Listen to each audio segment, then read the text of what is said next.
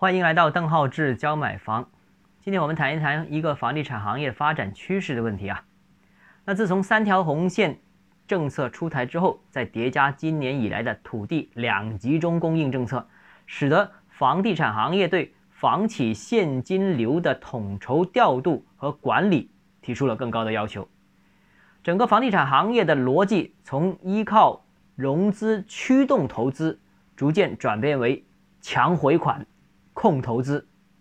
那一批房地产企业积极还债，以增加现金流收入、优化债务结构、加大销售回款、推进主体上市等方式成为主流，争取降低总体负债水平。虽然加强回款、控制投资已经成为了行业的共识，但仍有近半数的房地产企业仍然采取或者采用融资推动模式扩张发展。根据统计数据显示，啊，融资驱动型房企中有百分之二十三的房企，其融资性现金流无法啊完全覆盖经营及投资性现金流支出，这就意味着经营支出已经无法用融资支撑，其回款能力及融资能力均受到一定的考验。从统计数据上面上看啊，仍有百分之五十四的房地产企业采取融资驱动的发展模式。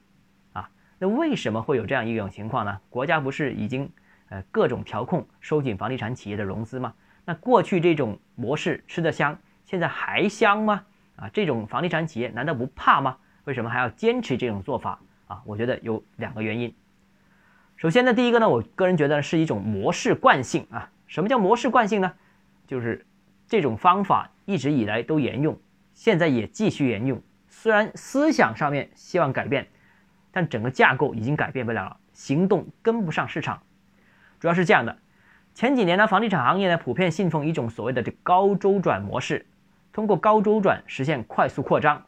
那不少房地产企业呢，在整体战略的设计，在整体企业管制的安排各个环节上面，都已经进入了深入的铺排，可谓这种做法打法成为很多人的观念，深入骨髓，整个企业运作也是往这个方向去走的。企业的生产、哎销售、管理、财务等等各个环节都是按照这种所谓的高周转模式进行安排的。那尽管企业的管理层或者说企业本身主观上现在必须要对原有的发展模式进行调整，但融资推动型的这种发展模式已经成为一种习惯和惯性，一时半会儿改不过来、扭转不过来，这是内部管理的一个原因。其次还有第二个原因，第二个原因就是部分企业呢仍然信奉他们原来的那种发展模式，希望企业还是能够按照原来的方式放手一搏，全力一搏，争取所谓的弯道超车，争取继续采用这种资本驱动的快速扩张模式占领市场。在二零一五年到二零一八年期间呢，一部分融资推动型的房地产企业呢，的确是在当时的市场行情当中。尝到了足够的甜头，那尽管市场监管现在已经发生了很大的变化，融资环境也发生了很大的变化，但他们仍然主动采用老办法，因为老办法让他们成功嘛。现在继续用所谓的成功的老办法，一是他们认为自己有办法、有能力可以解决当下的新监管模式上面的一些问题，可以突围而出；第二个，这些企业也寄望。针对房地产市场的融资监管，有朝一日会再次松动，啊，他们认为这个坚持不了多长时间，只要再次春暖花开，他们就会大规模爆发。那回看国内的房地产历史，其实注重利润模式和最近这几年注重所谓的高周转快速扩张模式，其实先后在市场上面占据优势地位各七八年，啊，前期注重利润。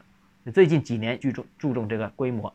但哪种模式好，哪种模式笑到最后，现在暂时无法预测。当然，就目前情况下，肯定是高周转模式，或者说是这个以资金推动型的模式，